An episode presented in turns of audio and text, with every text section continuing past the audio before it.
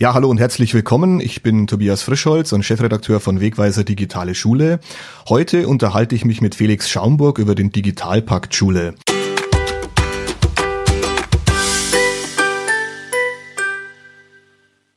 Ich bin heute besonders froh, dass ich, und das kann ich sagen ohne Übertreibung, Felix, dass ich für den Digitalpakt Schule, ich denke, in ganz Deutschland keinen besseren Experten wie dich finden konnte. Und deswegen freue ich mich da sehr. Und ja, herzlich willkommen, Felix bin jetzt erstmal kurz peinlich berührt. Ähm, aber ähm, danke für die Vorschusslorbeeren.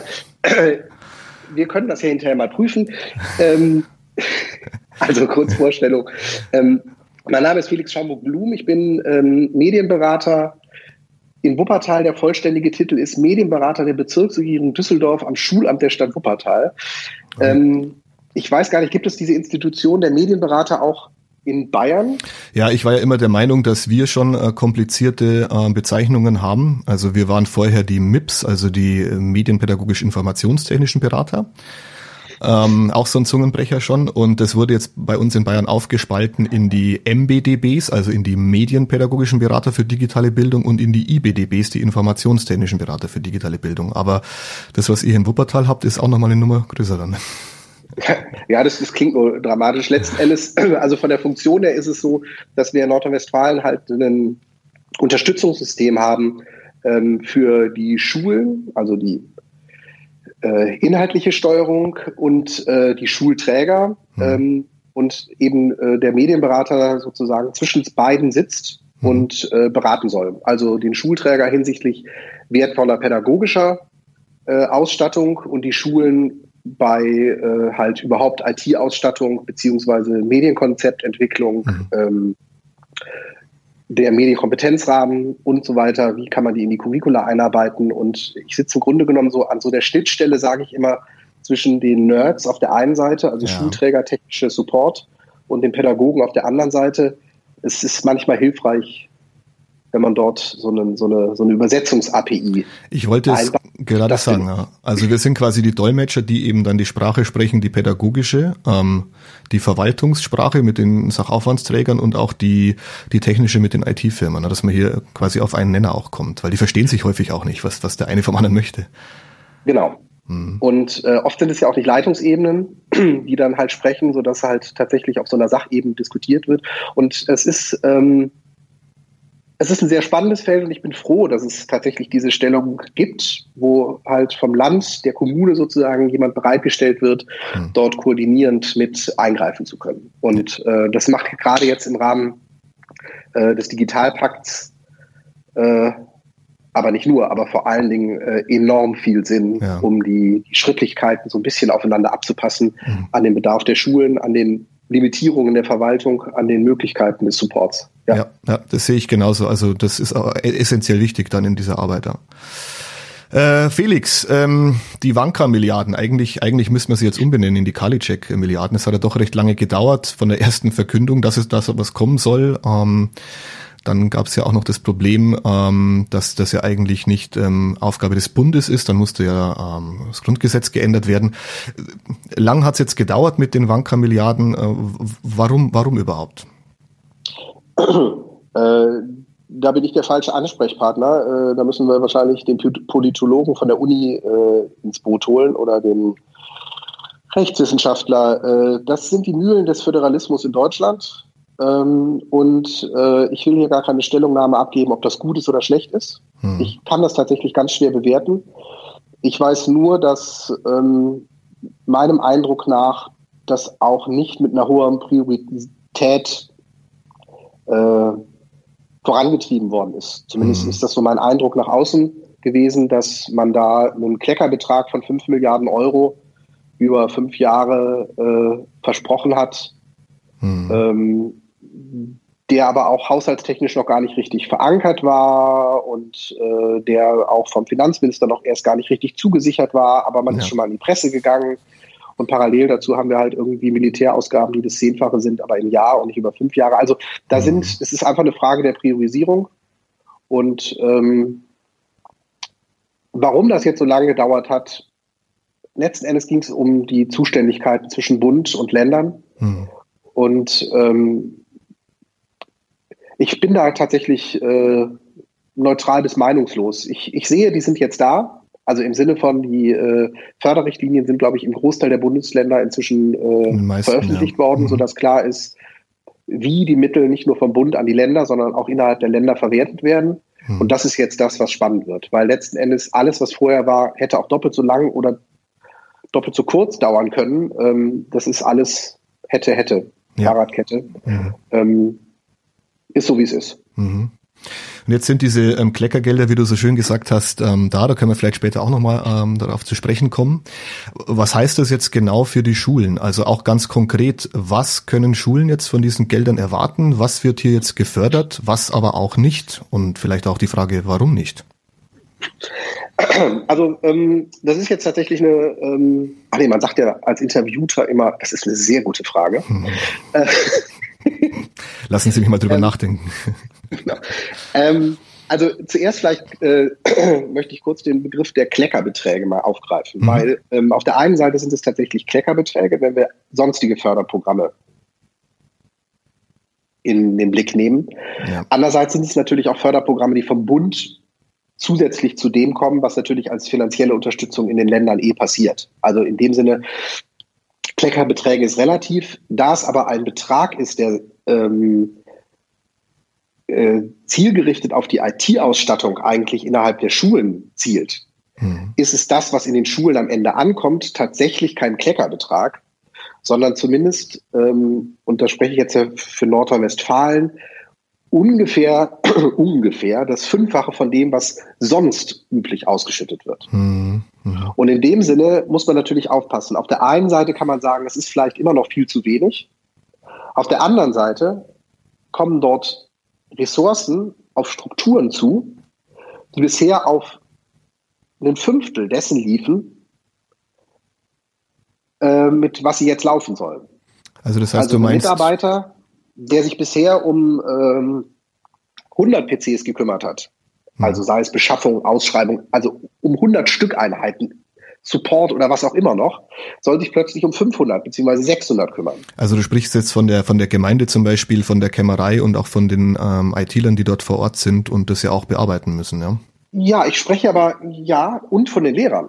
Ja, natürlich. Ja auch hm. den, äh, den, den äh, ersten Support in den Schulen und die Einrichtungen und sonst was haben. Also das heißt, wir haben im Grunde genommen ähm, auf der einen Seite viel zu wenig, auf der anderen Seite sind aber schon die Mittel, die da sind, äh, sprengen die Grenzen von dem, wo man im Moment einfach sagen kann, es ist uns vollkommen klar, wie wir alle Schulen mit diesen Mitteln und den Ressourcen, die wir haben, ausstatten können. Weil es klar wird, wenn die Ressourcen bisher optimal genutzt worden sind, funktioniert das nicht mit der fünffachen, mit dem fünffachen Volumen hm. an, an Einheiten, wie auch immer die, ob das sind Support-Einheiten, Hardware-Einheiten, äh, Fortbildungseinheiten oder sonst was sind. Und ähm, da muss man aufpassen, dass man mit solchen Begriffen wie Kleckerbeträge vorsichtig umgeht und es einort sortiert, weil Verwaltungen, Pädagogen, Supporter das möglicherweise nicht als Kleckerbeträge, sondern als Überlastung eher sehen, weil halt der Digitalpakt gewisse Limitierungen hat. Mhm. vielleicht äh, kann man da einfach dann direkt übergehen, so was macht der Digitalpakt jetzt eigentlich? Mhm, genau. Also der Digitalpakt ist ähm, relativ klar dafür vorgesehen, die Schulen halt fit zu machen für, oder nicht die Schulen, muss man auch aufpassen, die Schul, die Klassenzimmer, die Räumlichkeiten der Schulen fit zu machen für digitales Arbeiten. Mhm. Und ähm, im Wesentlichen gibt es dafür vier Bereiche, drei, die eigentlich für die Schulen relevant sind. Vielleicht fange ich mit dem ersten Bereich an. Das ist regionale Maßnahmen. Also das bezieht sich jetzt immer auf die, die, die Förderrichtlinien in NRW die sich aber natürlich im Rahmen der äh, Bundesförderung bewegen. Das heißt also, das dürfte von, der, von, dem, von den Grundstrukturen ja. nicht wesentlich anders zu den anderen Bundesländern sein. Mhm. Regionale Maßnahmen sind da zum Beispiel, das heißt, es können übergreifende Serverlösungen, Admin-Systeme, MDM-Systeme oder sowas installiert werden. Damit haben die Schulen aber im Wesentlichen nichts zu tun. So, das wäre der vierte Bereich. Die drei wichtigen Bereiche für die Schulen sind IT-Grundstruktur, digitale Arbeitsgeräte und mobile Endgeräte. Mhm.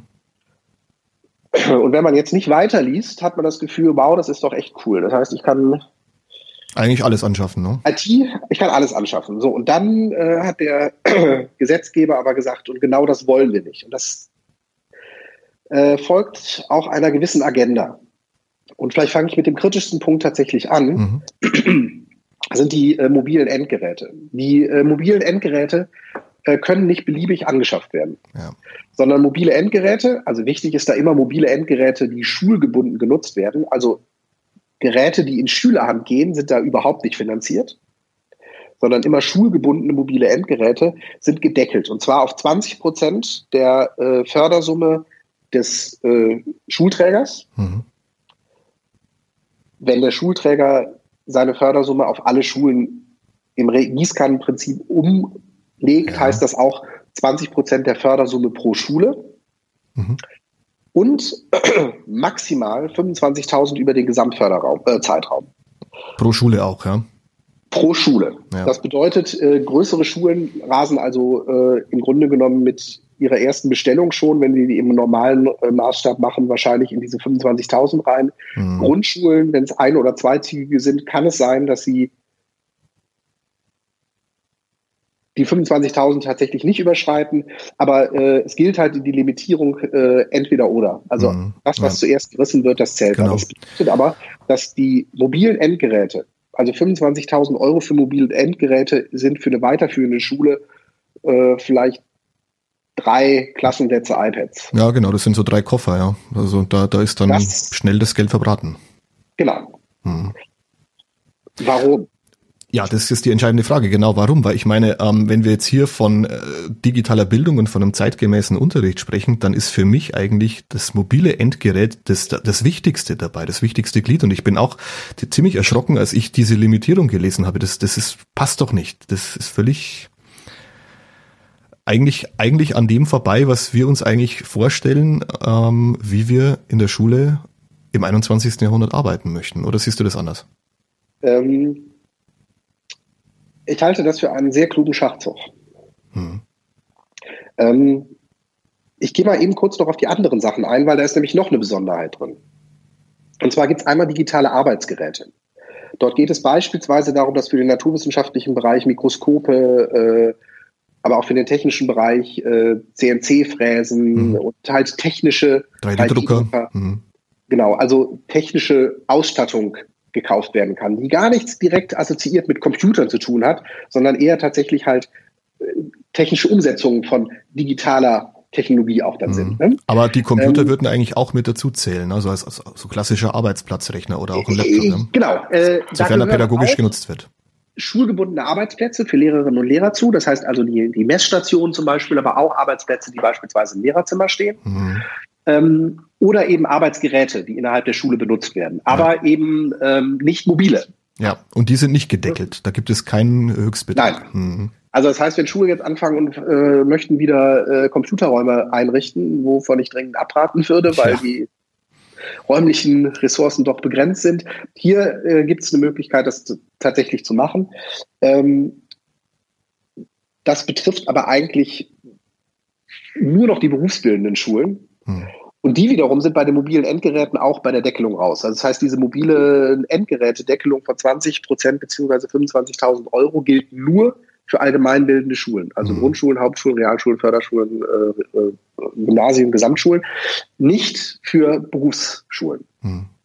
Die sind rausgenommen, weil die eh wahrscheinlich gar nicht die mobilen Endgeräte, sondern vor allen Dingen die Arbeitsgeräte zugreifen wird. Aber das ist Spekulation. Mhm.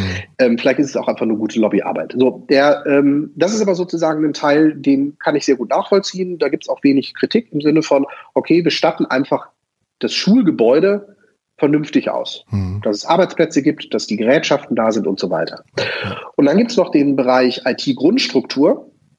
Da geht es um Breitband, WLAN, Netzwerk und Präsentationsgeräte. Mhm. Also Präsentationsgeräte sind Teil der IT-Grundstruktur und nicht der digitalen Arbeitsgeräte, der digitalen Ausstattung. Und das mhm. finde ich einen spannenden Punkt. Vielleicht ganz kurz zu den einzelnen Punkten. Breitband ist nicht direkt förderfähig ähm, aus dem ähm, Digitalpakt, ähm, sondern äh, wird, weil es keine Doppelförderung geben darf, halt über die Bundesförderprogramme beziehungsweise äh, die begleitenden Förderprogramme der Länder gemacht. Da gibt es ja im Moment äh, Ausschreibungen. Mhm. Das WLAN kann finanziert werden darüber. Und das Interessante ist, dass wenn ich äh, äh, Investitionen in die mobilen Endgeräte und digitalen Arbeitsgeräte tätigen möchte, muss ich die Breitbandanbindung und das WLAN in der Schule sicherstellen. Ja, das ist ja die Grundvoraussetzung. Genau. Das heißt, es können erst Investitionen durchgeführt werden, wenn die Schule mit WLAN versorgt ist. Mhm. Und äh, das halte ich für einen klugen kluge Limitierung. Die Mittel können einfach reserviert werden, also die verfallen nicht, mhm. sondern die können reserviert werden, aber es muss halt vorrangig erstmal Breitbandanschluss und WLAN vorhanden sein. Ja. Netzwerkinfrastruktur ist klar, also Gigabit-Netzwerk und so weiter, so dass halt auch die ganzen Stationen nicht nur über irgendwie äh, äh, Powerline oder sonst was oh, ja. vernetzt sind, äh, sondern halt wirklich mit, mit vernünftigen. So wie man es eben jetzt heute heutzutage gemacht, ja. So wie man es einmal richtig macht. Einmal richtig, genau. Und das Interessante ist, dass die Präsentationsgeräte tatsächlich zur IT-Grundstruktur gehören, was ich gut finde, wenn man das in diesen Pot packt, weil es eigentlich deutlich macht, dass wir ähm, neben Tafeln, also irgendwie analogen Präsentationsgeräten, auch die digitalen hm. Präsentationseinheiten als Teil einer ordinären Klassenraumausstattung eigentlich denken müssen. Mhm. Und ähm, dass sie das in die Grundstruktur gepackt haben, vermute ich, hängt genau damit zusammen, damit man klar machen möchte, die Frage der Präsentationseinheiten in den Klassenräumen ist, hat eine pädagogische Implikation, mhm. aber ist vor allen Dingen einfach erstmal auch einen technischen, hat, hat einen technischen Aspekt. Während also die digitalen Endgeräte, die mobilen Endgeräte vor allen Dingen äh, eine pädagogische Begründung bedürfen, mhm. Ist die Präsentationstechnik eine, die zwar pädagogisch begründet werden kann, aber die unabhängig davon einfach in den Klassenraum als Grundstruktur reingehört. Ja, vor allem wenn man jetzt bei diesen Projek Projektionsflächen natürlich auch daran denkt, dass hier ja eigentlich immer auch äh, Funktionen mit dabei sind, äh, die das ähm, Streaming von den mobilen Endgeräten dann wieder erlauben, sodass auch Schüler dann das, was sie erstellen, äh, präsentieren können, dann kann man natürlich sagen, na klar, das gehört eigentlich zur Infrastruktur mit dazu.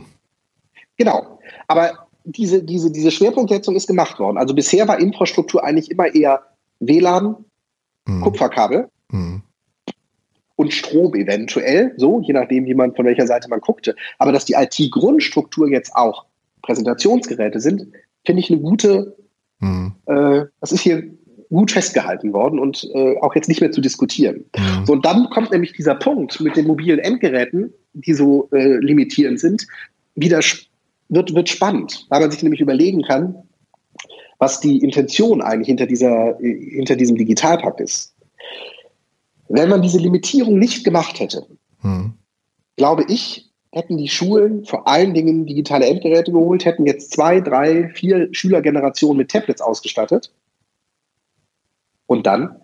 Du meinst, du hätten die, die vorherigen Schritte nicht be äh, beachtet im Hinblick auf die Infrastruktur?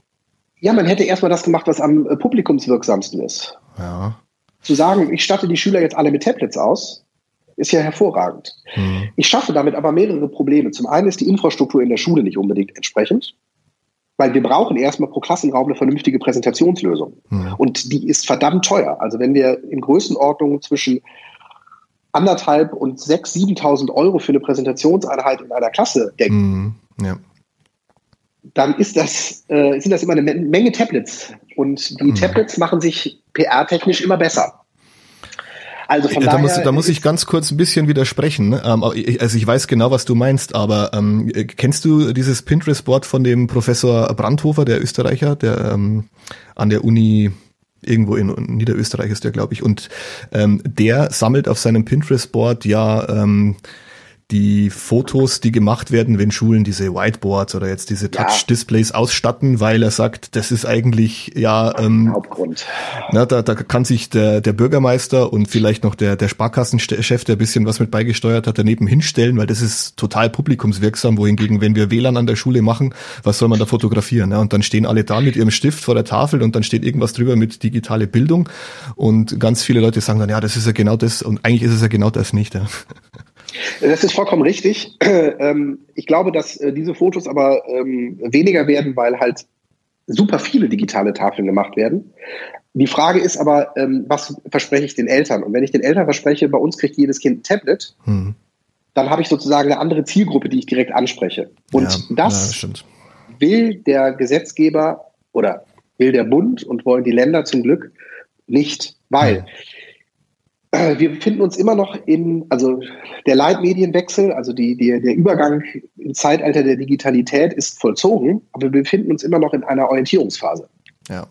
Und wenn wir hier jetzt deutlich machen, liebe Eltern, der Bund finanziert euch die digitalen Endgeräte der Schülerinnen und Schüler, dann ist das ein fatales Zeichen, weil da kommen wir nie wieder von weg. Hm. Weder finanziert der Bund eure Sportschuhe, noch die Hefte, Füller oder sonst was. Hm.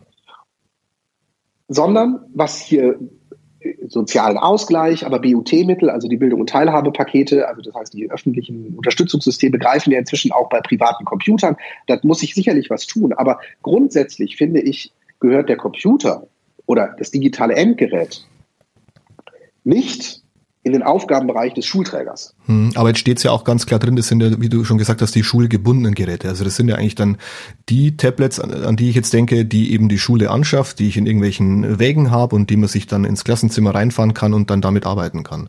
Und da stellt sich mir natürlich schon die Frage, reichen da diese 25.000 aus? Weil das ist ja wirklich ein Tropfen auf den heißen Stein. Ja, weil es hier letzten Endes darum geht, um exemplarisch digitalen Unterricht mit Tablets beispielsweise mal zu vollziehen und im Zweifel einen, einen sozialen Ausgleich auch erstmal abzufedern. Hinzu kommen ja immer noch die Mittel, die die Schulen sozusagen jährlich eh zur Verfügung haben, die im Rahmen des Digitalpaktes nicht gekürzt werden können. Ja. Das heißt also, wir können davon ausgehen, dass zu den 25.000 Euro bei einer großen Schule in den nächsten fünf Jahren jährlich auch nochmal 25.000 Euro oder mehr eh dazukommen, die die Schulen dann, weil sie die Präsentationstechnik ja aus dem Digitalpakt kaufen kann, komplett für mobile Endgeräte ausgeben kann. Hm. Also die Schaffung richtig, der mobilen ja. Endgeräte geht ja trotzdem weiter in der Art und Weise, wie man es bisher hat. Und Nur, du, was zusätzlich oben drauf kommt, ist halt limitiert. Und weil du auch meinst, dass jetzt sowieso durch den Digitalpakt im Prinzip dann ähm, die, die Kommunen dann auch mehr Gelder frei haben, weil sie sich nicht mehr um die Infrastruktur kümmern müssen, sondern das wird ja gefördert und dann ja. können wir uns auf die Geräte zum Beispiel dann stützen. Genau. Äh, bei uns in Wuppertal ist es tatsächlich nicht die Kommune. Also die Kommune hat nicht das Geld frei, sondern äh, in Wuppertal läuft es so, ähm, dass wir den, den Schulen in einem jährlichen Gespräch ein gewisses Budget mitteilen, im Rahmen dessen die Schulen halt ihre IT-Ausstattung mhm. sozusagen bestellen können. Mhm. Mit einer pädagogischen Beratung und Medienkonzeptunterstützung und so weiter. Äh, das ist aber ein eigenes Thema. Aber in diesem Rahmen können die Schulen halt sagen, okay, wir schaffen jetzt aus diesem Etat, den wir jährlich eh von der Kommune bekommen, nur digitale Endgeräte und alles weitere halt über den Digitalpakt. Also von daher ja. ist diese Grenze ja nicht eine, die dazu führt, dass äh, ein Gymnasium oder eine Gesamtschule in den nächsten fünf Jahren für maximal 25.000 Euro überhaupt Geräte kaufen kann, sondern mhm. nur 25.000 Euro zusätzlich, zusätzlich, zu den Mitteln, ja. die sie bisher hatten. Ja, hast du recht. Ja. Ähm, aber auch das reicht natürlich nicht, um jeden Schüler damit auszustatten. Und ich vermute und ich würde das sozusagen auch empfehlen, ähm, äh, die, die, dieses Gedankenspiel Richtung Bring Your Own Device. Also das muss man immer gucken, Bring Your Own Device, wem gehört eigentlich dieses Gerät? Aber äh, elternfinanzierte Endgeräte in der Schule. Ähm, mal ähm, auf die Tagesordnung zu setzen, sich mal beraten zu lassen, mit dem kommunalen Medienberater ins Gespräch zu gehen und zu überlegen, was gibt es denn da für Möglichkeiten? Können wir nicht mal so ein Projekt machen? Welche Erfahrungen gibt es vor Ort?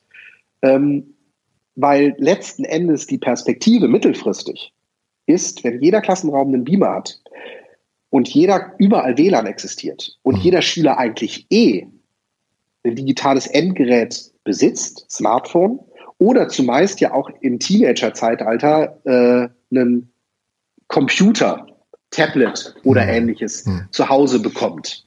Ja. Normal. Ist ja eigentlich überall Ausgleich muss es irgendwie hm. geben. Genau. Es ist also sozusagen eh eine Beschaffung, die von den Eltern zumeist gemacht wird. Wenn man sowas mit der Schule zusammen koordiniert, hm.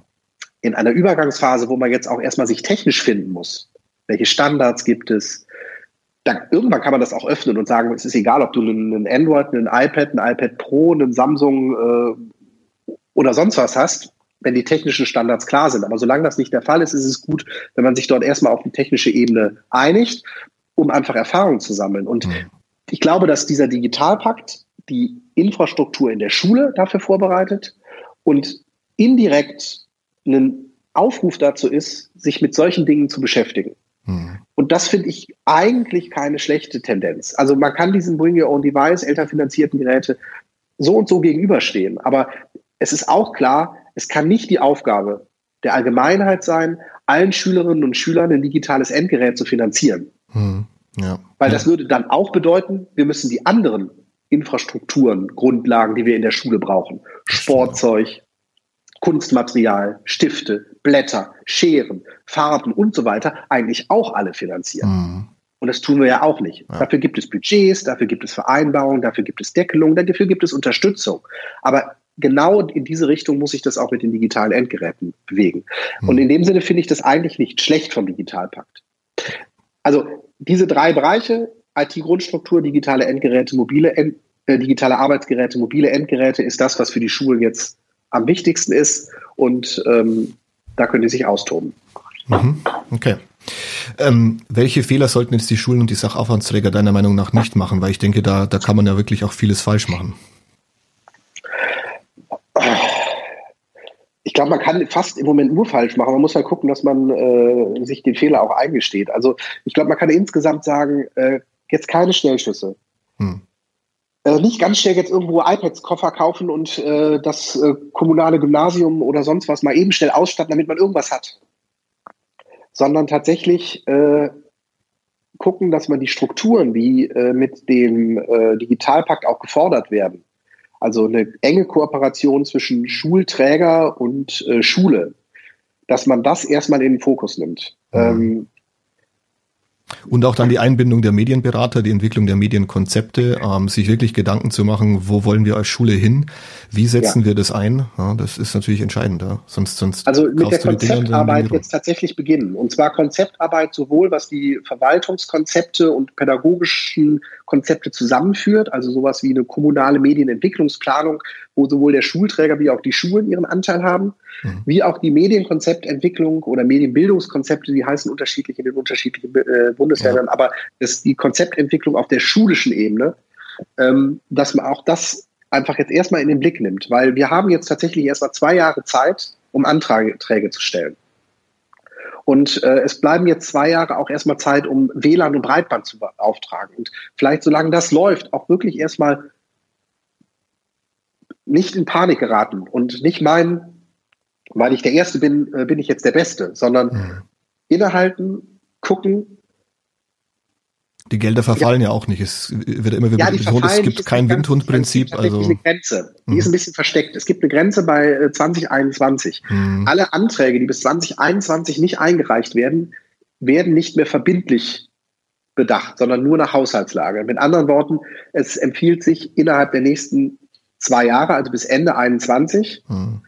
31.12.0 Uhr, ähm, die Anträge eingereicht zu haben, weil alles, was danach eingereicht wird, nicht mehr zugesichert ist. Ja. Und da muss ich also, aber nicht aus den Vollen schöpfen und das komplette mir zugeteilte Budget dann verbrauchen, sondern. Nein, ich muss die Anträge gestellt Die Anträge gestellt So ist zumindest meine, meine äh, mhm. Sachlage mhm. im Moment. Mhm. Äh, ja. Und ähm, was ich noch dringend empfehlen würde, neben der Konzeptarbeit ähm, und dem nicht, nicht abgegebenen Schnellschuss, ist Schulträger und Schulaufsicht, also innere, äußere Schulangelegenheiten, mhm an einen Tisch. Hm. Weil wir haben hier nämlich äh, beim Digitalpakt eigentlich die Perspektive auf die technische Ausstattung. Mal kurz jetzt hier. Äh, so.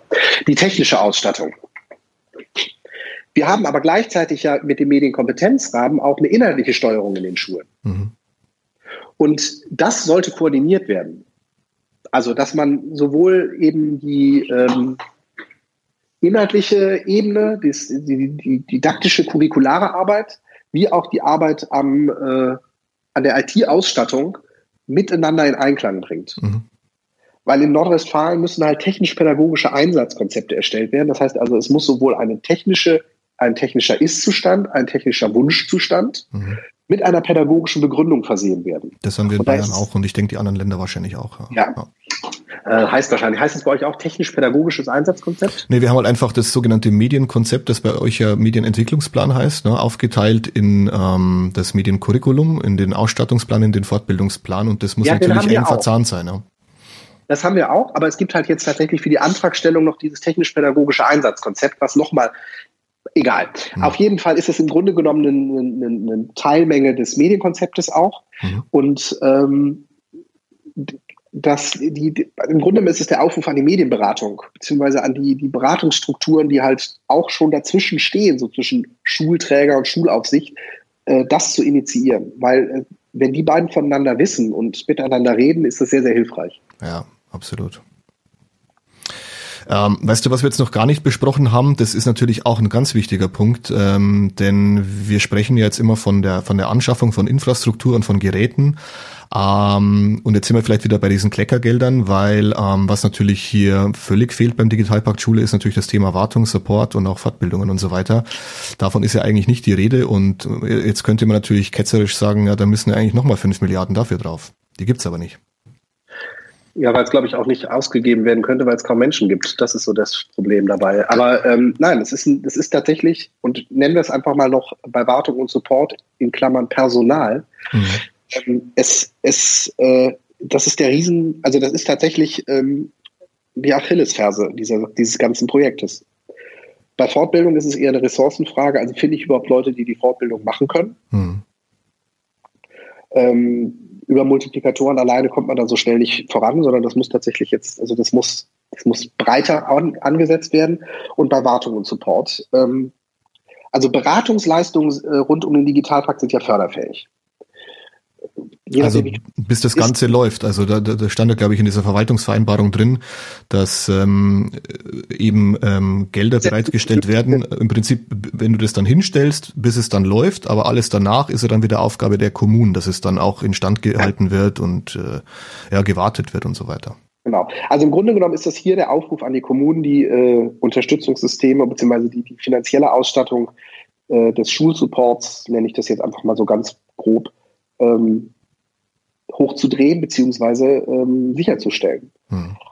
Ähm, ohne finanzielle Zusagen. Und da sagt auch der Bund, ja, da können wir nichts zu sagen, weil das ist Ländersache. Hm. Beziehungsweise das Land sagt, glaube ich, das auch. Das äh, ist nicht unsere Sache, das ist äh, kommunale genau, ja. Sache. Hm. Und da ist so ein bisschen schwarzer Peter, der nach unten geschoben wird, weil die hm. Kommunen sagen, jetzt ist es toll, dass ihr uns zwar Geld gibt. Also wir haben in Nordrhein-Westfalen tatsächlich eine Kommune, die hat äh, nach der Veröffentlichung der Förderrichtlinie, die an einem Sonntag lag, ähm, interessanterweise schon direkt am Montag dann äh, offensichtlich vorbereitet äh, einen Aufruf in der Zeitung, äh, in der lokalen Zeitung gemacht. Mhm. Krefeld war das. Ähm, dass das Schöne ist, dass jetzt Mittel zur Verfügung stehen, aber dass Krefeld wahrscheinlich darauf verzichten muss, weil einfach kein Personal da ist, um das abzurufen. Mhm. Und ähm, auch wenn das wahrscheinlich ein bisschen überdramatisiert ist, das ist tatsächlich im Moment, aber das wird auch überall thematisiert. Also in allen internen Besprechungen ist es das große Thema, wie gehen wir mit dem Personal um. Und ich bin mal gespannt, ob da sich in den nächsten Monaten noch irgendwie was tut, ob zumindest auf kommunaler Ebene dort äh, nochmal Bewegung in die Personalressourcen irgendwie reinkommt, weil das ist tatsächlich der kritische Punkt. Also jemand, der bisher halt sich um äh, Aufgaben äh, gekümmert hat und jetzt plötzlich äh, die fünffache Menge an Support oder Wartung machen soll, mhm das funktioniert halt nicht. Oder ich attestiere ihm, dass er bisher auf 20 Prozent nur gelaufen ist. Und das ist auch beleidigend für das, was halt ja. geleistet wird. Ja. Ist extrem schwierig. Es ist ja auch im Prinzip vom Personal her schon das Problem, am Anfang, du hast es glaube ich ja auch schon angerissen, ähm, es geht ja jetzt auch um die Ausschreibungen und ähm, das müssen natürlich auch kleine Gemeinden ähm, erstmal stemmen können, dass jetzt hier mit diesen Summen dann zum Beispiel dann auch europaweit ausgeschrieben wird. Ja. Ähm, da stehen die natürlich auch vor, vor ziemlichen Problemen dann, also gerade die kleinen Gemeinden. Ne? Ja, wobei ich gehe fast davon aus, dass auch auf den kleinen Gemeinden bei größeren Beschaffungen, Bauanträgen ja zumindest Expertise dafür vorhanden ist. Aber das muss natürlich jetzt auch plötzlich auf IT-Infrastruktur umgelegt werden. Also wenn man bisher seine äh, paar Schulen irgendwie eigentlich bei Saturn, sage ich mal ganz blöd, äh, ausstatten konnte, hm. ist man plötzlich äh, mit europaweiten Ausschreibungen dabei. Und das ja. ist äh, eine spaßige Geschichte. Die funktioniert auch nicht mal eben in zwei Wochen, hm. sondern da muss man auch gerne mal ein halbes Jahr Vorlauf äh, ja. Ja. ja nee. Was ich, was ich auch in dem Zusammenhang sehe, das merke ich immer wieder, wenn ich mit Schulleitungen ins Gespräch komme, ähm, die, die kennen das ja in diesem Umfang auch nicht, ja. Und ähm, da gibt's jetzt dann auch äh, spezifische Fachausdrücke äh, bei diesen Ausschreibungen, ja, ähm, vergaberechtliche ähm, Begriffe, wo auch Schulleitungen erstmal völlig überfordert sind in der Kommunikation dann auch mit den Gemeinden, ähm, die sich da auch erstmal drum kümmern müssen, was, was meinen die denn da überhaupt, was wollen die von mir? Ich muss jetzt irgendwie eine Leistungsbeschreibung abgeben für Geräte, die ich anschaffe. Ähm, das ist, finde ich, für die auch ein großes Maß an Mehrbelastung. Ja, Wobei ich tatsächlich an dem Punkt einsetzen würde, sagen, da darf die Schulleitung sich überhaupt nicht drum kümmern müssen. Im Sinne von, das muss auf der Verwaltungsebene aufgefangen werden, diese ja. Fragen. Ja, ja, aber häufig also, wird es dann den Schulen trotzdem zugeschoben von der Gemeinde, ja. Genau, aber da ist da, da ist sozusagen ein, ein, ein systemisches Problem mm. ist da vorhanden, weil mm. die, die Frage der Ausschreibung, ich finde es deshalb auch gut, dass die ähm, Budgets für den Digitalpakt Schulträgerbudgets sind. Die sind explizit nicht den Schulen zugewiesen, ja. also zumindest in Nordrhein-Westfalen. Ich vermute, das ist nee, bei euch ähnlich. Ist genauso, ja. Sondern die sind dem Schulträger zugewiesen und damit die Schulen überhaupt nicht mit diesen Dingen in Berührung kommen, weil äh, wenn die Schulen sozusagen ihre Sachen selbst organisieren müssten, hm. hätten wir vergaberechtlich äh, Chaos. Und ähm, nein, das ist schon vernünftig so und da muss einfach der Schulträger seiner Verantwortung gerecht werden, aber hm. dafür eben auch entsprechend Personalressourcen bekommen und dann nächste Herausforderung Personal finden. Ja. Und das ist tatsächlich in der derzeitigen Arbeitsmarktlage, wir haben hier gerade das auch in Wuppertal leidlich äh, erfahren müssen und immer noch erfahren, mhm. es ist extrem schwer, Mitarbeiterinnen und Mitarbeiter zu finden, die Verwaltung, Technik, Pädagogik hm. äh, gleichermaßen im, im, Blick haben können. Ja, und jetzt kann man natürlich sagen, Digitalpakt Schule, gut, das ist ja fünf Jahre angesetzt, aber was ist das schon für ein Zeitraum? Also man muss erstmal versuchen, auch in diesem Zeitraum das Personal ranzubekommen, ähm, Strukturen zu schaffen, äh, zu planen, umzusetzen. Also, und es ist ja nur ein Start. Also wir können ja davon ausgehen, dass es in irgendeiner Art und Weise eine Weiterfinanzierung äh, geben wird, hm. geben muss. Hm. Ja, hoffentlich. Ja. Weil äh, eine, eine Startinvestition von, von 5 Milliarden Euro, die dann von den Ländern nicht aufgefangen wird, ähm, das funktioniert halt nicht. Hm. Weil die Geräte werden irgendwann abgeschrieben, die gehen irgendwann kaputt, die müssen reinvestiert werden und wenn da nicht zur Verfügung steht, haben wir in zehn Jahren äh, ein absolutes Chaos. Das fällt ihm dann total auf die Füße, ja. Mhm. Genau, und äh, in dem Sinne gehe ich davon aus, dass einem, dass, also dass dem, sowohl dem Bund wie auch den Ländern, ich glaube, das war ja auch Teil der Diskussion, wie sieht eigentlich die Folgefinanzierung aus, dort, ähm, dass das denen bewusst ist. Mhm. Ja, genau. Ja. Da hätten wir jetzt schon gleich einen Wunsch von dir. Ne? Was, was würdest du dir denn oder was hättest du dir denn noch vom, vom Digitalpakt Schule gewünscht oder anders formuliert, was hätte man vielleicht ähm, besser machen können dabei? Ähm, was ich mir gewünscht hätte. Also tatsächlich, ähm, wir vielleicht einfach nur ganz kurz der Verweis. Die Bildungsausgaben von Deutschland liegen deutlich unter dem EU-Durchschnitt. Mhm. Mit anderen Worten, es ist, glaube ich, allen Beteiligten klar, dass dort mehr Finanzierung einfach zukünftig äh, sichergestellt werden muss. Ja. So. Und äh, wenn äh, diese Perspektive zumindest, wenn sie auch nicht konkret ist, äh, in ihrer Absicht formuliert werden würde, würde das etwas mehr Ruhe reinbringen, dass man sagt, okay, das ist jetzt eine Startinvestition, aber wir stellen das auch mittelfristig, langfristig sicher. Wir finden irgendwelche Lösungen. Das würde mhm. einfach ein bisschen Ruhe reinbringen. Mhm. Der andere Punkt ist, ähm, ich hätte mir, aber das ist hätte, hätte Fahrradkette, da muss man wirklich aufpassen. Ähm, ich hätte mir gewünscht, dass dieses Programm wie es eigentlich mal gedacht war, eigentlich als Parallelprogramm zum KMK-Beschluss Lernen in der digitalen Welt auf den Weg mhm. gebracht worden wäre. Weil was wir halt jetzt hier haben, ist ähm, eine Nicht-Parallelisierung von zwei äh, Arbeiten, die wunderbar zusammen hätten laufen können, wenn man sie zusammengeführt hätte. Vielleicht war das sogar der ursprüngliche Gedanke. Ich vermute, aber es ist halt verstolpert worden. Ja. Und zwar laienhaft wahrscheinlich oder zumindest hätte man es an einem anderen Punkt dann auch immer weiter zusammen denken können mhm. und möglicherweise das eine dann auch zurückhalten, damit es sozusagen einen Wurf gibt. Mhm. Auf der kommunalen Ebene fällt das jetzt fast zusammen in einen Wurf, weil das eine tatsächlich bisher nicht angegangen worden ist, obwohl man hätte machen müssen. Also das ist die curriculare Arbeit und jetzt aber auf jeden Fall machen sollte. Ja. Und jetzt ist ja auch der Digitalpakt langsam da. Aber wenn man das bundeseinheitlich, weil es ja zwei Beschlüsse auf Bundesebene sind, koordinierter eigentlich gestartet hätte. Im Sinne von, wir haben jetzt meinetwegen acht Jahre Zeit.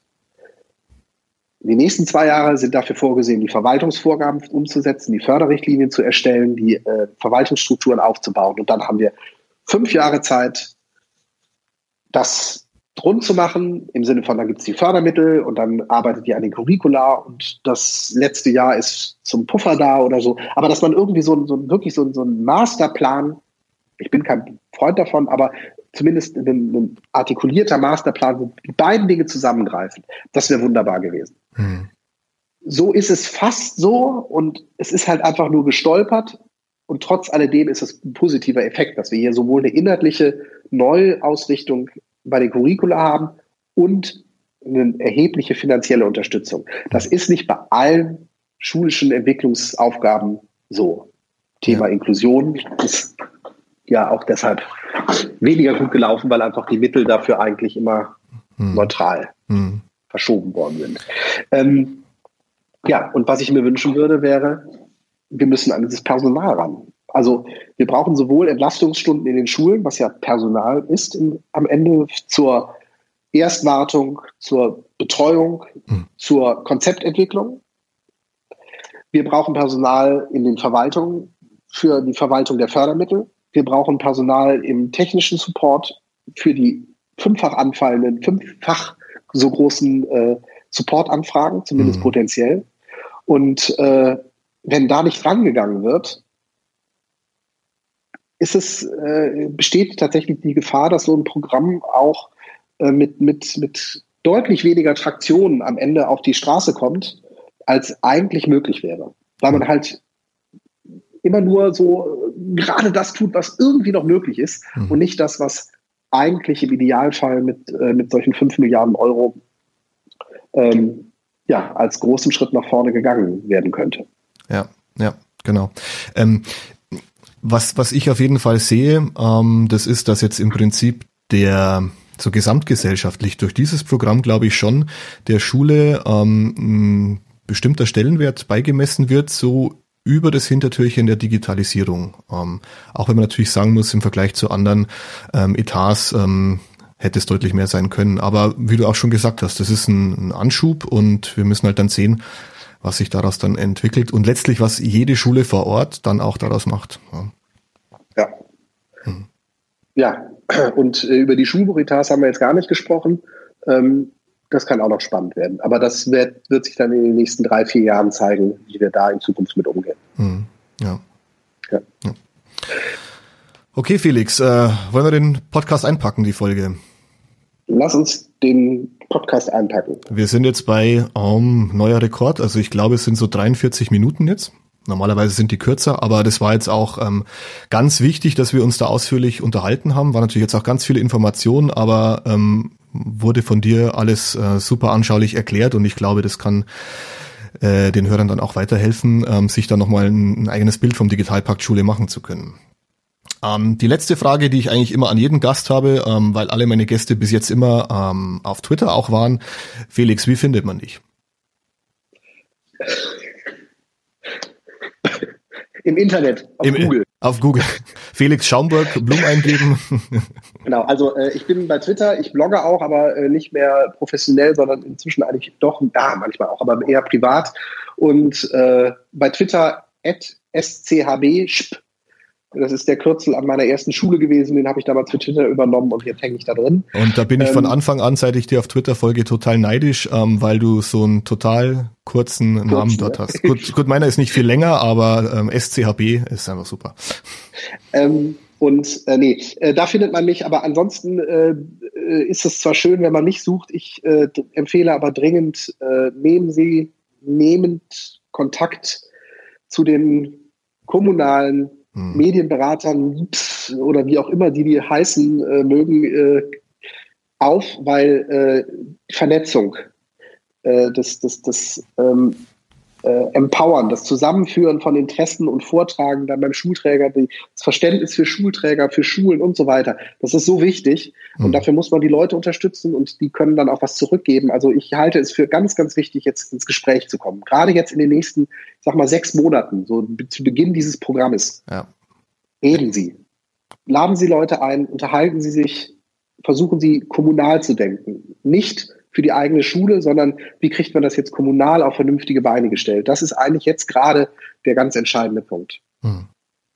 Und ich danke für die Gelegenheit, äh, das hier einmal im Podcast vorstellen zu können. Ja, also ich danke dir danke ganz herzlich dafür. Das war wirklich jetzt eine spannende Folge. Schöner hätte ich das Schlusswort gar nicht sagen können, deswegen sage ich jetzt auch an der Stelle gar nichts mehr. Außer vielleicht noch eines. Sie hörten jetzt eine Podcast-Folge von Wegweiser Digitale Schule und besuchen Sie uns auch auf äh, www.wegweiser-digitale-schule.de für Themen rund um die Digitalisierung an Schulen.